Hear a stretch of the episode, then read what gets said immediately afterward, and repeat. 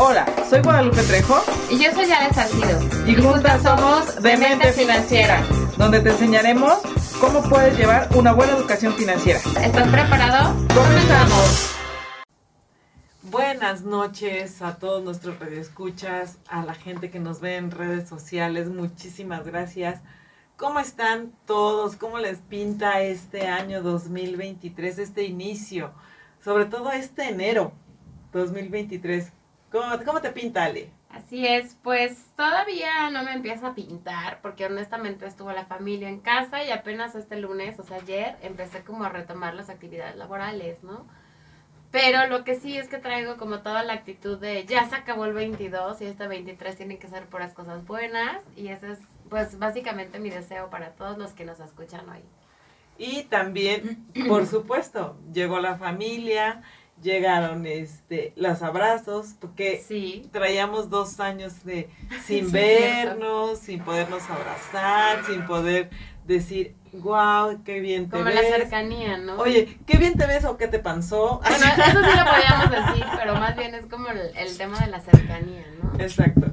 Con y- confianza. Y justamente yo creo que esta semana viene, como bien dices, el retomar las actividades, no solamente las actividades eh, laborales para mucha, muchos de nosotros. Los niños entraron ya a la escuela esta semana, eh, muchos regresaron ya de vacaciones, em- regresamos como a la normalidad. Sí, como que se acaba el tema este, vacación, fiesta y ya empieza como lo normal, ¿no? A pesar de que se nos atraviesa el 6 de enero Sí, y, te- y que está por ahí te, este, el 2 de febrero y todavía es como festividad de colita de diciembre, ajá, pero ya empiezas como lo normal, ¿no? sí. Empiezas con la onda de ir al gimnasio, de arreglar tus finanzas, de volver a lo laboral, las escuelas, como retomar todo lo normal. todos tus propósitos, ¿no? De empezar Además. con toda la actitud, con todos tus propósitos. Y justamente hoy, platicando de el tema, el año pasado platicábamos de eh, el tema de,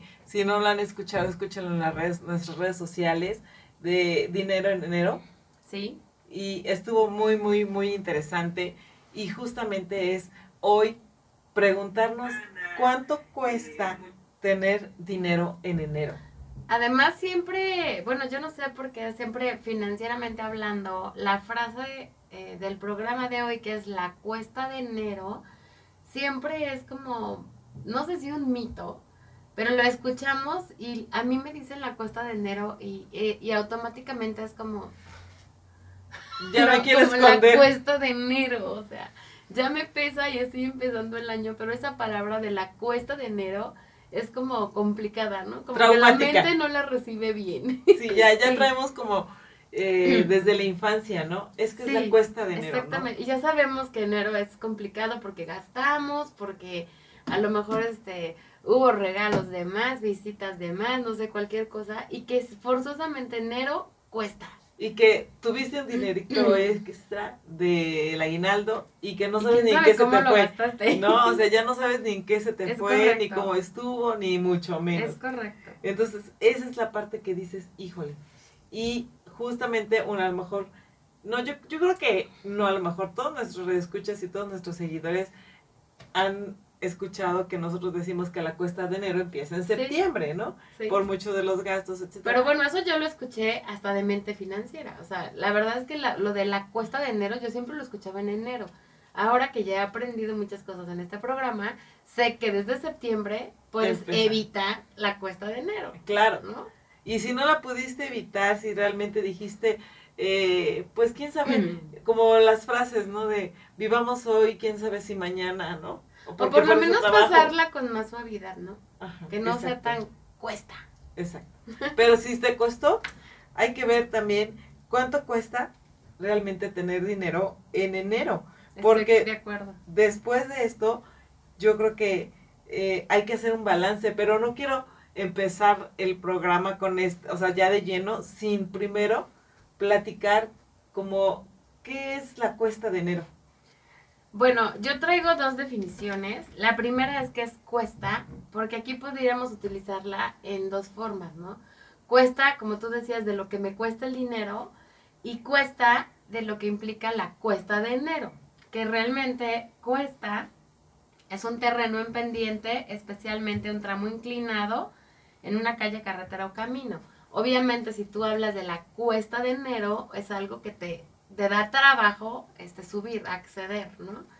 Y hablando propiamente de la cuesta de enero, es el nombre que reciben en los países de Latinoamérica el conjunto de subida de precios, tarifas y tasas que suceden al inicio de cada año y que afectan a la capacidad de compra de los consumidores. Se trata de un aumento de precios en los, en los productos regulados que, que generalmente sucede una vez al año, en el mes de enero, a diferencia del resto de los bienes y servicios cuyos precios y, y fluctúan a lo largo del calendario. Sí, claro. Entonces, la verdad es que, de hecho, hasta investigar esto, ¿no? Para siempre hacerme el programa y todo, pues te va poniendo como, ah, ok, ya, entiendo los conceptos, aunque son frases y palabras que he escuchado desde que tengo uso de razón, ¿no? De la familia, de los papás, de, ay, es que estamos en la cuesta de enero, es lo normal, ¿no? Y hay que amarrarnos la tripa porque es la cuesta de enero y cosas así, como que ya empiezas a tener claro, ¿no? Que cuesta trabajo, efectivamente, que es como una pendiente, que además está relacionado con la alza de precios en el primer mes. Eh, claro, de, en muchas situaciones, pero también en la primera definición que aquí platicamos en el programa es la cuesta es la pendiente de la subida y si lo ves del lado positivo, de que bueno, obviamente tratamos de siempre ver el lado positivo, Por supuesto. es justamente es la cuesta de enero es precisamente los propósitos que tienes para iniciar el año, ¿no? Entonces, si lo ves del, del, otro lado. Bueno, más bien sería como, o sea, en el programa, de la, la forma positiva del programa sería cómo no hacer que sea tan pesada esa cuesta de enero, ¿no? Como sí, No, pero a lo que me refiero es, eh, si es una subida, si es una pendiente, en la primera definición, es como el impulso que necesitas para hacer un propósito que nunca has hecho, esa ¿no? Cuesta para subir. Para subir, ¿no? Si, por ejemplo, si ahora sí me propuse bajar de peso, entonces es justamente en esta cuesta, en esta subida, el poder eh, tomar ese impulso para poder hacerlo durante todo el año, ¿no? Tomándolo en cuenta en la cuestión eh, tácitamente y positiva de, de, esa parte. Oye, y incluso tendrá que ver también con el tema que digo, en el, en el programa pues es algo que tratamos cada ocho días, que es el, el, entrenamiento, ¿no? Porque tú mencionabas ahorita eh, bajar de peso, porque generalmente en enero es uno de los propósitos de todo el mundo, ¿no? A lo mejor ni siquiera es que hayas engordado todo el año, pero casi siempre decimos, híjole, es que en diciembre como que no me cuidé, no hice lo que tenía, porque es imposible, ¿no? Posadas, fiestas, cenas, despedidas, fin de año, bla, bla, bla. Traigo unos kilitos de más. Y normalmente necesitas cierto entrenamiento, que yo pensaría que financieramente hablando, nosotros tenemos a lo largo del año para no recibir así enero. ¿no? Enero, claro. Y en la parte de financiera es justamente la cuesta de enero es, como dices, el alza de, porque luego muchas veces, no sé si les ha pasado, yo creo que sí, eh, que dicen, no carga gasolina el 30, el 31 de diciembre. Incluso hace como tres o cuatro años, no sé quién, quién, lo quién lo recuerde, que decía, no, es que el primero de enero va a subir, va a llegar el típico gasolinazo. Y tú veías el 31 o el 30, ah, filas y filas en las gasolinerías llenando tanque porque, híjole, se te iba a ir como que para ahorrarte una lanita, este, por lo menos 15 días, ¿no? De, de, gasolina, ¿no? o, de, o de dinero que te rindiera más. Entonces, ahí, por ejemplo, justamente es donde aplica que sube todo en enero, ¿no? Sí, y, claro. Y en temas fiscales, por ejemplo, ahorita tenemos la cuesta de enero para lo que es todas nuestras mujeres radiantes, nuestros hombres radiantes que tienen empresas, pues bueno, vienen todos estos cambios, ¿no? De las vacaciones a los empleados, de la cuestión de... Sí, todo. De el aumento en los, en los salarios, ¿no? Que fue un impacto muy fuerte y, y empezó a partir del primero de, enero. Porque fue poco, ¿no? El aumento. O sea, que tú como empleado a lo mejor dices, ay, para lo que nos aumentaron, pero tú como patrón que es el, ese aumento más los aumentos de tus cuotas que pagas por los empleados, pues sí se vuelve un tema. Sí, exactamente. Entonces, sí es una cuesta porque muchas cosas suben, ¿no?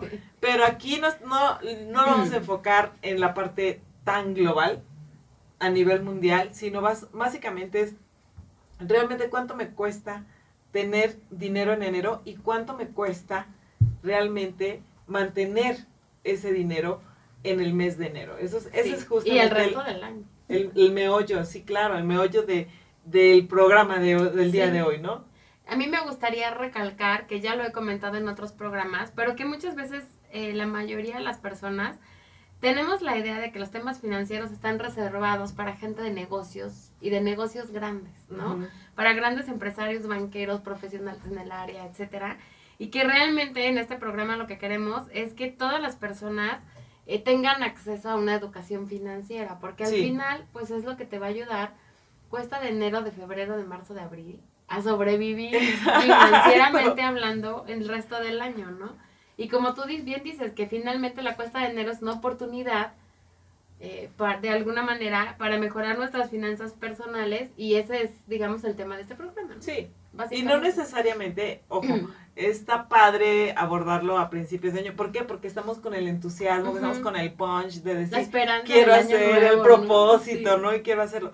Pero realmente el mejorar tus finanzas y tu educación financiera la puedes hacer cualquier mes del año, puedes empezar cualquier mes del año. La idea es de ahorita tomar ese punch, ese entusiasmo, esas ganas de Sí, decir, claro. yo quiero viajar, yo quiero esto, yo quiero lo otro, y realmente te hagas ese propósito. Pero si ya gastaste, si ya de plano no escuchaste, dijiste, no, no, no, los consejos de demente financiera de la cuesta de enero empieza en septiembre, no la seguí, ¿qué voy a hacer para tener dinero en enero? Con eso vamos a regresar para platicarles. Regresamos. Regresamos aquí a Demente Financiera platicando.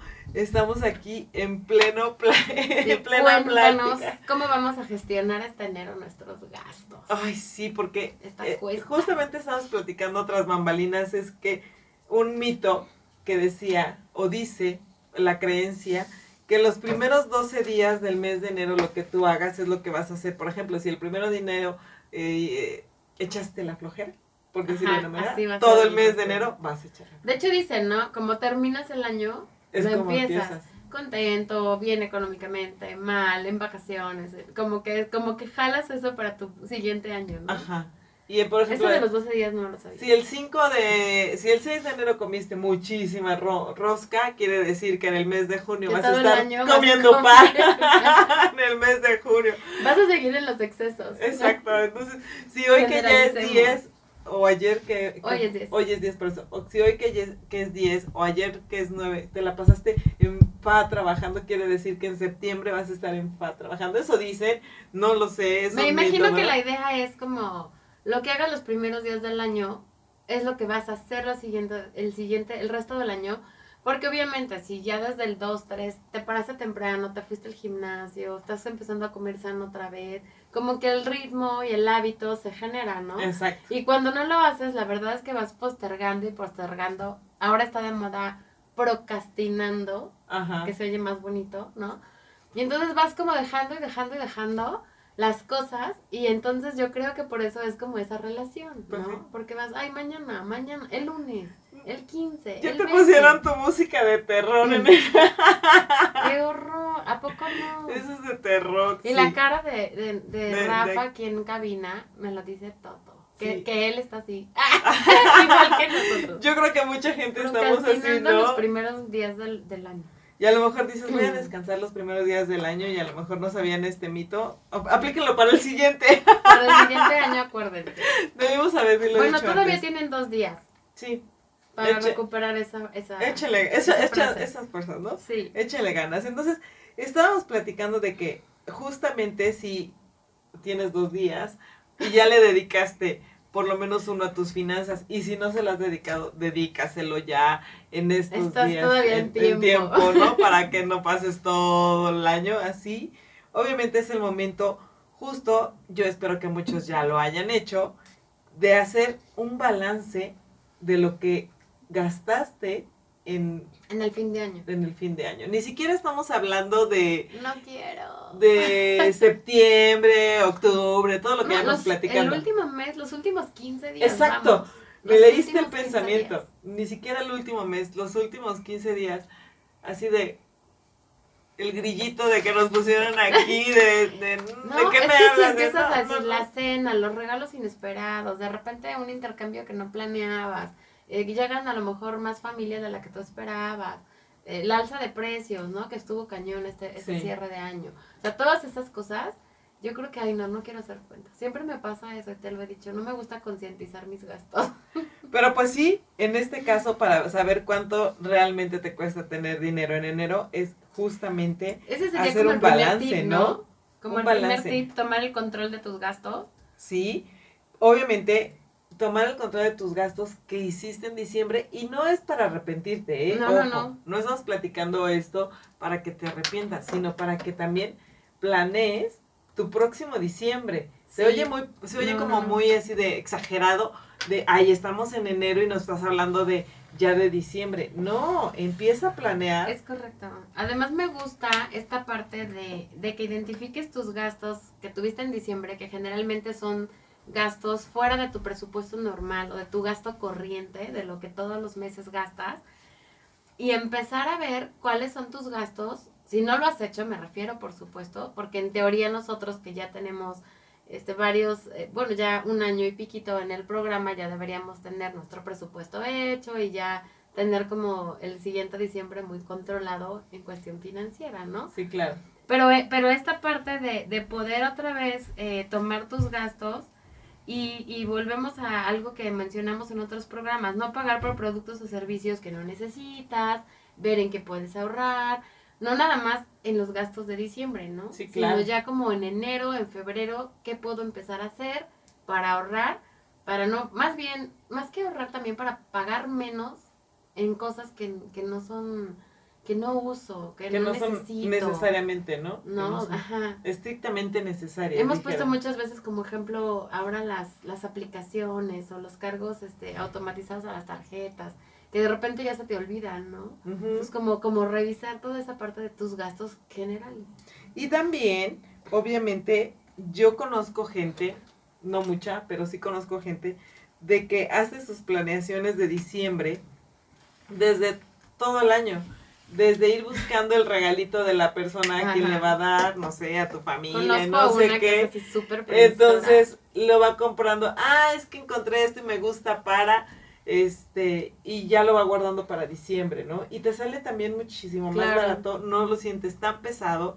Entonces ve haciendo como tu, tu colchoncito de Porque regalos, ¿no? además, fíjate que eso está padre, porque además, em, como que la gente básica de tu vida, los muy cercanos, o sea, si, si a lo mejor en enero hiciéramos una lista de regalos, por ejemplo, no, Ajá. digo, lo estoy diciendo ahorita se me está ocurriendo, si en enero hicieras una lista de regalos, tú sabes qué le gusta a la gente, ¿no? Más o menos en un, en un año, pues la talla que es, etcétera, etcétera, son cosas que no cambian. Me refiero a tu círculo básico, ¿no? Sí, claro. Y a lo mejor llegas a diciembre ya tienes la mayoría de tus regalos, ya no gastaste en diciembre una cantidad fuerte y ya nada más compras a lo mejor 5, 6, 7, 4, 2, 1 de gente nueva en tu vida, ¿no? Pero Claro. realmente como que los regalos principales ya los tienes contemplados, eso está padrísimo. Eso, eso sí, y eso sí yo les invito a que puedan hacer Y eso está padrísimo. no tanto eh, checar su lista de gastos, sí, obviamente es muy básico el checar cuánto gastamos en, en diciembre, no solamente todo el año, pero ahorita sí el saber cuánto gasté en diciembre, en qué gasté, y a lo mejor puedas decir, no sé, a mi mejor amiga, por decir algo, le regalé, no sé, una blusa, que me costó 50 pesos. Sí, Que porque la- oí, no, pero igual 5 mil pesos. que es muy barato, ¿no? Sí, sí, Porque sí. la compré en un sale, o sea, estuvo Ajá. padre, una super oferta. o me costó 5 mil pesos, pero a lo mejor durante todo el año la puedo conseguir a lo mejor en 2.500, ¿no? Ajá, claro. Y, y me sale más económico, lo puedo, no se me hace tan complicado y lo puedo ir planeando. Y así como eso, Sí. varias cosas. Y también ¿no? parte, por ejemplo, de este, de tomar control de tus gastos, que es el tip número uno, también referirse un poco a que si gastaste mucho en diciembre, que no sea que te recuperes hasta junio, ¿no? Sí, del claro. gasto de diciembre, sino que a lo mejor en enero, en mi caso tenían mucho del decir, te aprietas el pantalón o el cinturón, ¿no? Ajá. Pero a lo mejor en enero reduces ciertos gastos, a lo mejor comes menos en la calle, a lo mejor das menos vueltas y ahorras gasolina, planeas mejor cosas, no sé, ciertas cosas. Si ya comiste te- carne todo diciembre, entonces comes este huevito todo el No, pues te enero, diré ¿no? que ahora entre carne y huevo ahí se va, ¿eh? O sea, la Sí, verdad o sea, no hay mucha diferencia. Pero así a lo mejor puedes hacer, decir, bueno, todo enero voy a preparar yo el lunch de los niños, en lugar de que gasten en la escuela, por decirte algo, ¿no? Ajá, sí. O reducir ciertas cosas que a lo mejor entre enero y febrero te recuperes y puedas empezar el año en el primer trimestre un poco más sano y no te vayas recuperando junio y julio, ¿no? Sí, pero, en- en- oye, terminas en agosto y en septiembre Ya empiezas, otra vez. Exacto. Entonces a lo mejor cuesta. también se trata un poco de eso, ¿no? De tomar el control en, en los primeros meses del año para no este, desequilibrar todo el año. Y también otra cosa muy importante que sería nuestro tip número dos. Yo espero que todo el mundo tenga su libreta de olvidos que cuestan Porque no veo a Rafa escribiendo. lle- llenas, llenas, llenas, esa- esas libretas. Porque también hay que evitar mucho el acumular deudas. Eso sí. Sí. O sea, porque ahorita, bueno, están subiendo. ¿Qué Que están ahí viene subiendo? junto con pegado, ¿no? La mi parte de-. Van a subir eh, la gasolina, no sé. Eh, van a subir. Sí, las eh, tasas de ¿no? interés, el todo. todo, sí. todo ese tipo de cosas, Ujú. ¿no? Entonces, si van a subir, evitar, obviamente, en este momento, y más en esta situación, en, la, en, este, en este año 2023, que la situación económica, todos los economistas y por todos lados se oye que viene complicado, que está la inflación por, por los cielos y que se va a ir más arriba de los cielos, ya se verá el universo, entonces, no se metan en deudas. La verdad es que la recomendación sería, mejor como dice Ale, aprieta, apretarnos el cinturón Sí, sí, sí, sí. a meternos en deudas, porque eso de pagarle intereses al banco, Y además es que es típico de esta época del año, o sea que a lo mejor el- en diciembre, ¿no? En el, en el mes pasado, abusaste de la tarjeta de crédito porque te entra la emoción de, ay, bueno, ¿cómo no le voy a llevar algo, no? O está de oferta tal cosa y los reyes y el tanta cosa y, y que tiene que ver con las emociones y que muchas veces no las controlamos en la cuestión de compras, que entonces puede ser que hayas abusado de la tarjeta de crédito o que te hayas aventado a, a pedir algún préstamo para subsanar como estas últimas semanas, etcétera. Entonces no te cargues de más deudas, ¿no? Sí, Ese es claro. un súper consejo yo creo para, para empezar el año, ¿no?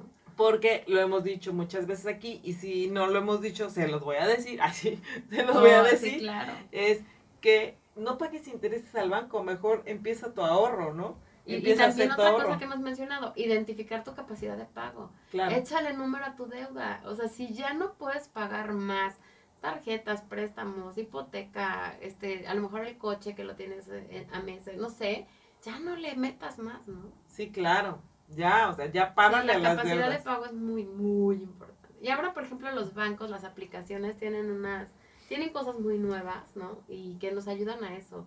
Yo hace poquito este, revisaba un- una, de- una de las cuentas de banco y entonces decía tus ingresos y tus egresos y dije, ah, caray, o sea, qué fiscalizadita me tiene el banco, como Ajá. he hecho, ¿no? Ajá. Entonces hay cosas que ahora nos ayudan mucho a llevar ese, esas cifras, ¿no? Sí, no se endeuden y por favor, no se endeuden.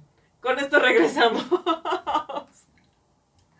regresamos aquí en no se endeuden, no se endeuden, no se endeuden. Entonces, a ver, tip número uno, tenemos toma el control de tus gastos. Tip número dos, evita acumular más deuda. Sí, Y claro. nuestro tip número tres sería, No, pero espérame. En la parte de no adquieras más deudas, ok, yo sé que es difícil, obviamente, la situación y, y- y todo esto, pero yo les invito en la parte de no tomar más deudas, es a concientizar, a concientizar que voy a pedir una deu- voy a pedir, perdón, un préstamo. A lo mejor los famosos préstamos personales, porque ahora, como decías tú, quiero tomar lo de las aplicaciones. es sí. Tú estás viendo cuánto te ingresa, cuánto te gasta, etcétera, etcétera.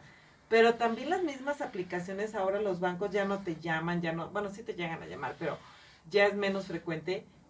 Te bombardean en la misma aplicación de ¿quieres un préstamo? Eso, ¿Eres eso es lo que te iba a decir, ¿Quieres pero, una tarjeta de pero además ni siquiera son instituciones bancarias que conocemos.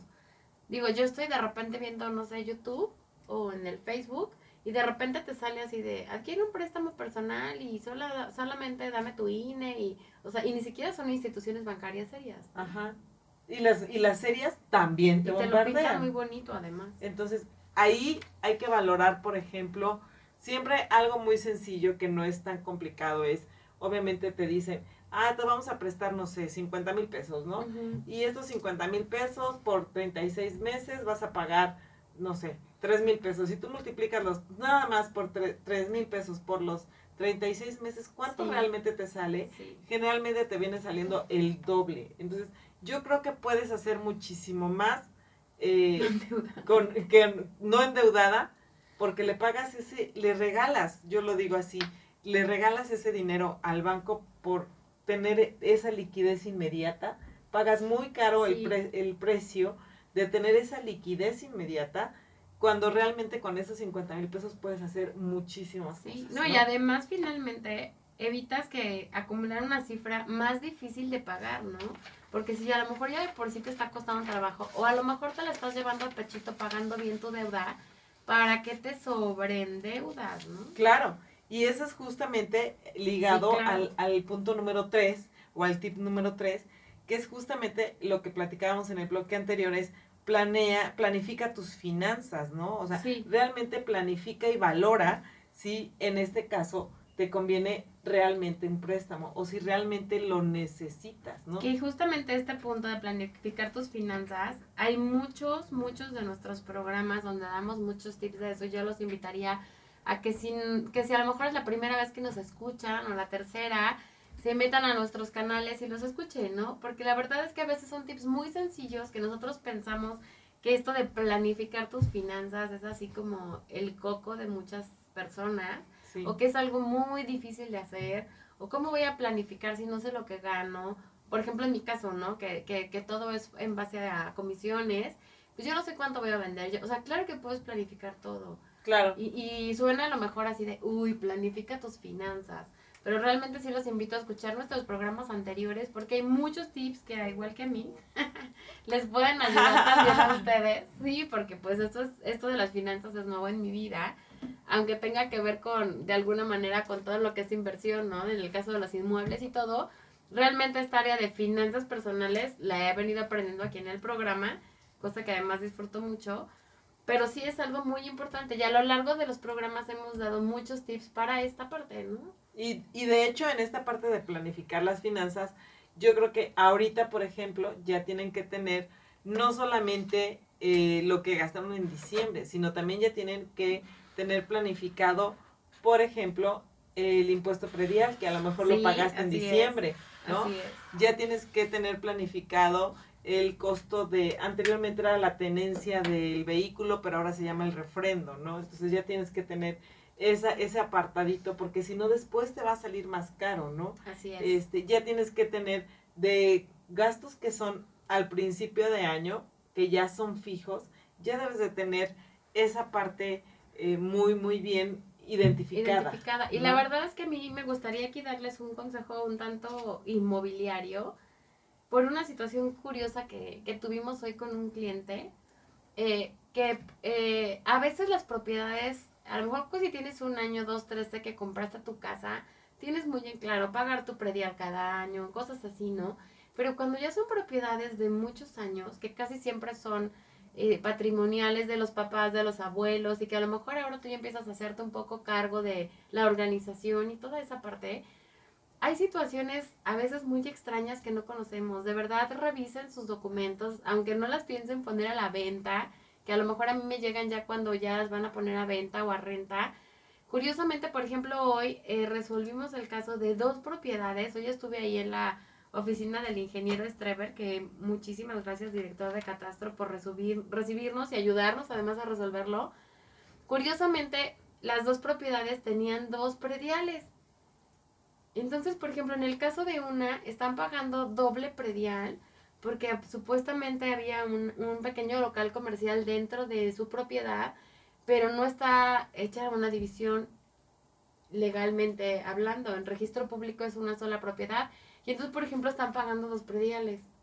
Wow. En el caso de la otra, por ejemplo, resultó que también había dos prediales de una sola propiedad, pero ahí descubrimos que estaba bien aplicado el hecho de que hubiera dos prediales, porque la propiedad pertenece a un condominio y quiero comentar que el propietario ni siquiera sabía.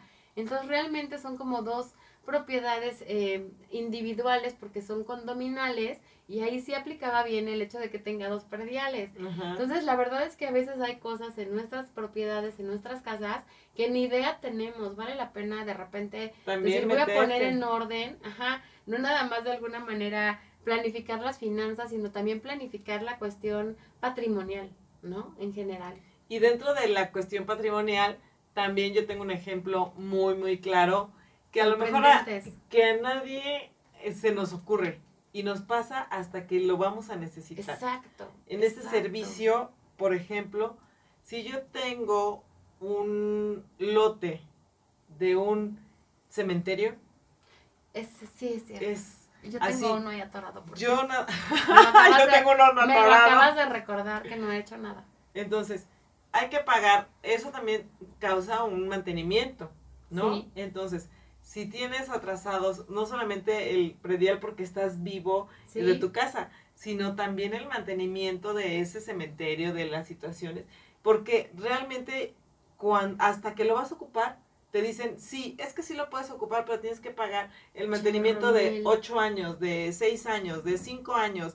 Y entonces dices, es el dolor, la situación. Y aparte paga el servicio y luego paga el mantenimiento no, y que acumulado. Muchas veces, o sea, depende de donde tengas, ya sea un terrenito de esos, o un condominio, o sea, una cripta, ¿no? un condominio. Muchas veces se pierden, se incluso se llegan a perder porque nunca les pones atención.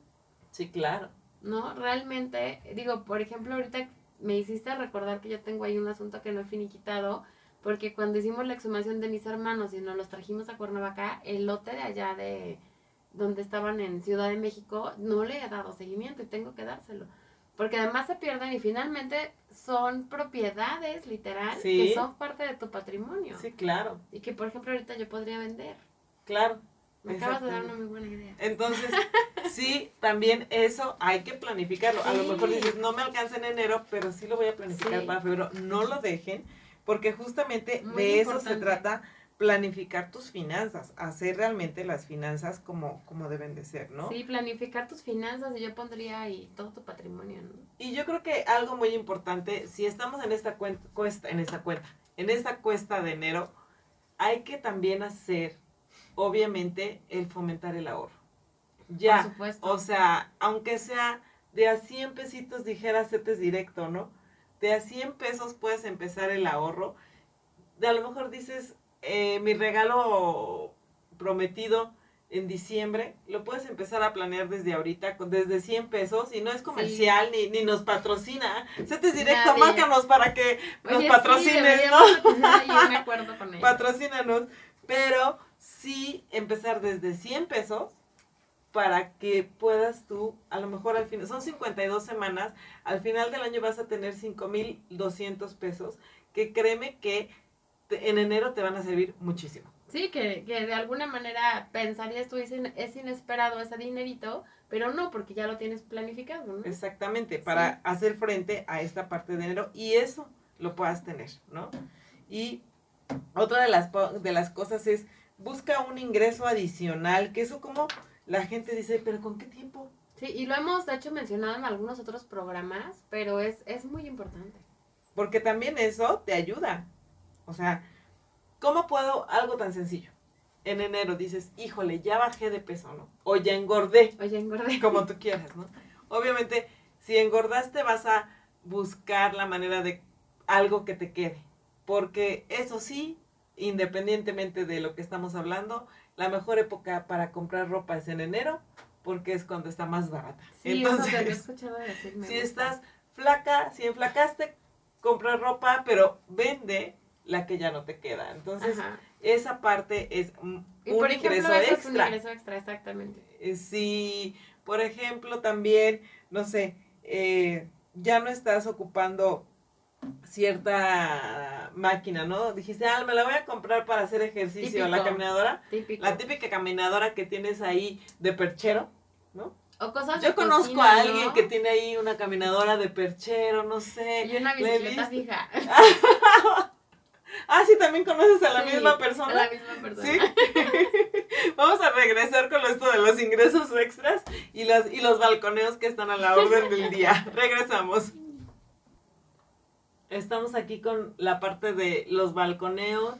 No, no, no, de buscar ingresos adicionales. Exacto, perdón, de buscar ingresos adicionales. Yo creo que si tienen a alguien a un lado, denle un codazo y díganle, y díganles, acuérdate que tú tienes tal cosa, puedes tener Oye, pasa también con muchas cosas de cocina.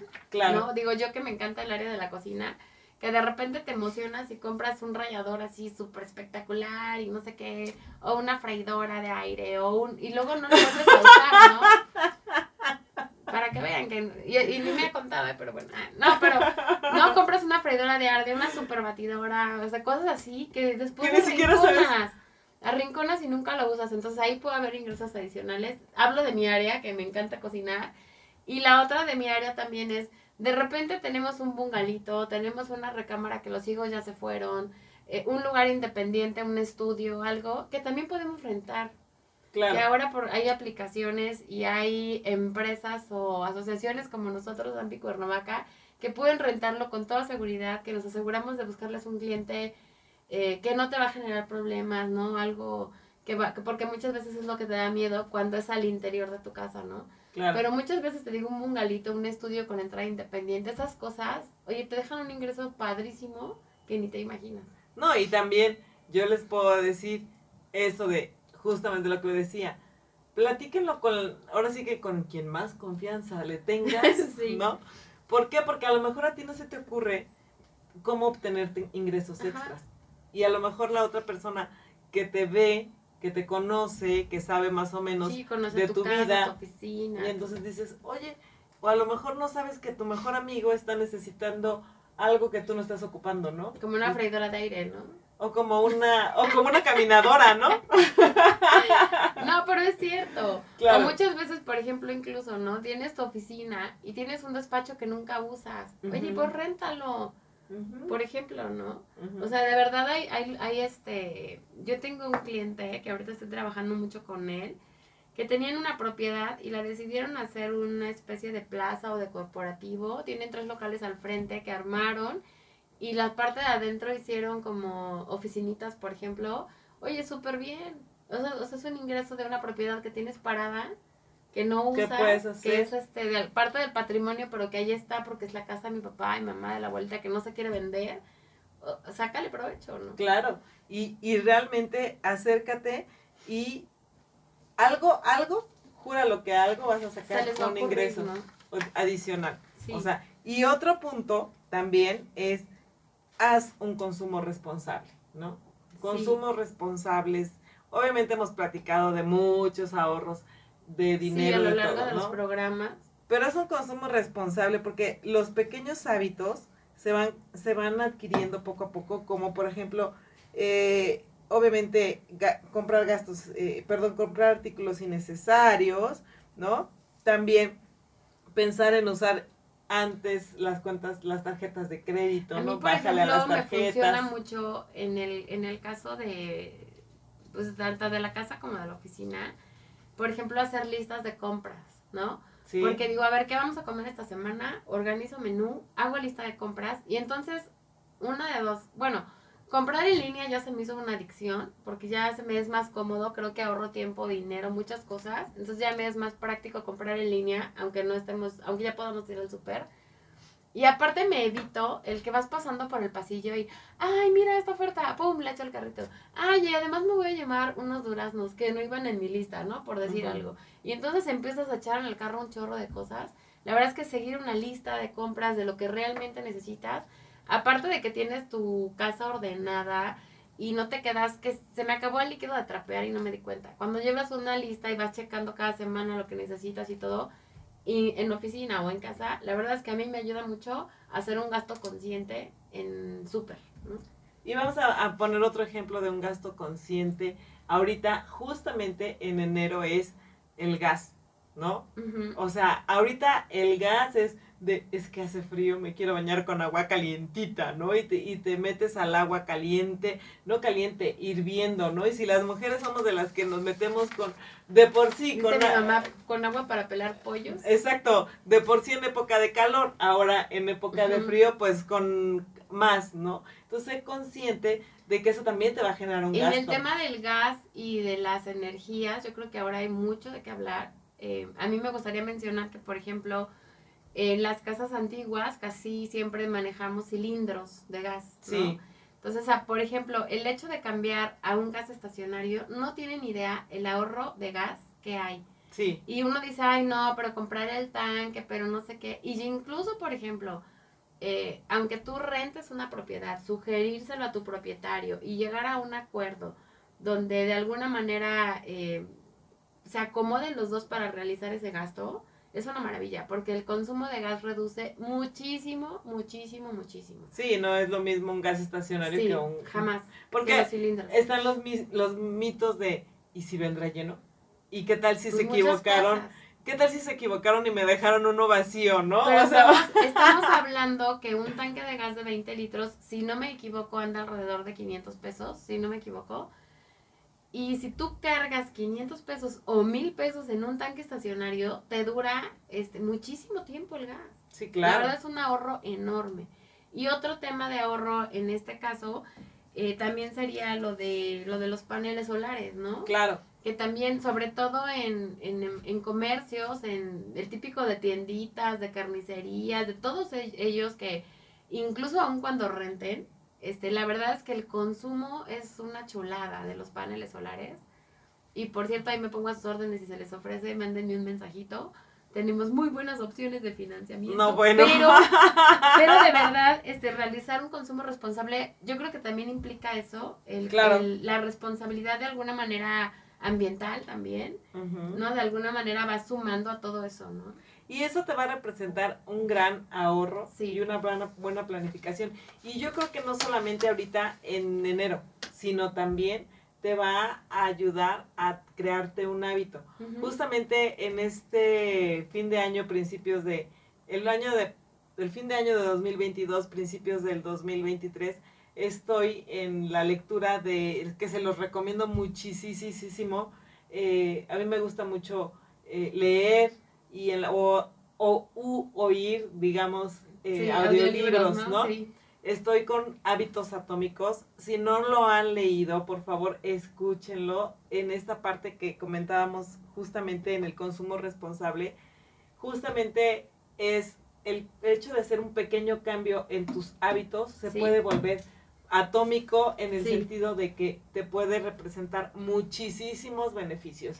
Y en el Sí. caso de las finanzas, verse reflejado muchísimo en tu bolsillo. Y en los comentarios que yo les estaba haciendo ahorita de, de tener esa responsabilidad no nada más en las finanzas, sino también un poco social y un poco ambiental, eh, me gustaría retomar algo que tú siempre dices. Por ejemplo, en el caso de lo que les estaba diciendo de cambiar tu gas a un gas estacionario o de instalar paneles solares, es a lo mejor una inversión, pero considérenlo así, ¿no? Una inversión, no un gasto, como tú dices. Exacto. Porque a la larga les va a generar un ahorro eh, bastante considerable que ustedes ya pueden destinar a otras cosas. Sí, por supuesto.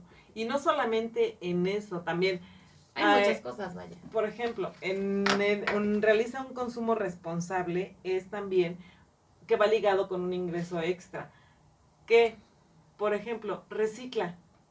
Eso está recicla cañón. la basura. Eso está ¿no? cañón. Separa la basura, ¿no? Digo, tampoco te vas a volver vendedora, Pepenador. pepenador de tu propia basura o vendedor de, de las latas, ¿no? Pero si consumes muchas latas de aluminio, nada te cuesta aplastarlas, guardarlas eh, un buen rato y tener verdad, sí. y, y poderlas ir a reciclar. Eh, personalmente, en la oficina, su oficina de, de toda la, nuestro red escuchas, eh, lo que hacemos es reciclar el papel porque tratamos Eso de hacer un consumo responsa- responsable y justamente cuando la caja de papel ya está desbordada, de usada de un lado, de otro, de un cachito blanco que quedó de una No, anotación de nosotros, todo. por ejemplo, las partimos en cuatro y hacemos como libretitas para las notas. Exacto. Todo sí, todo eso, ¿no? Y, y al final de cuentas son cosas que terminas tirando, pero vas y las vendes Sí. y a lo mejor eh, tienes un ingreso extra, no constante, pero sí más vale gotita de gotita de No, y por ejemplo, ¿no? en la cuestión de la casa, eh, esas responsabilidades, que eso también está padre, la puedes delegar a los chicos, ¿no?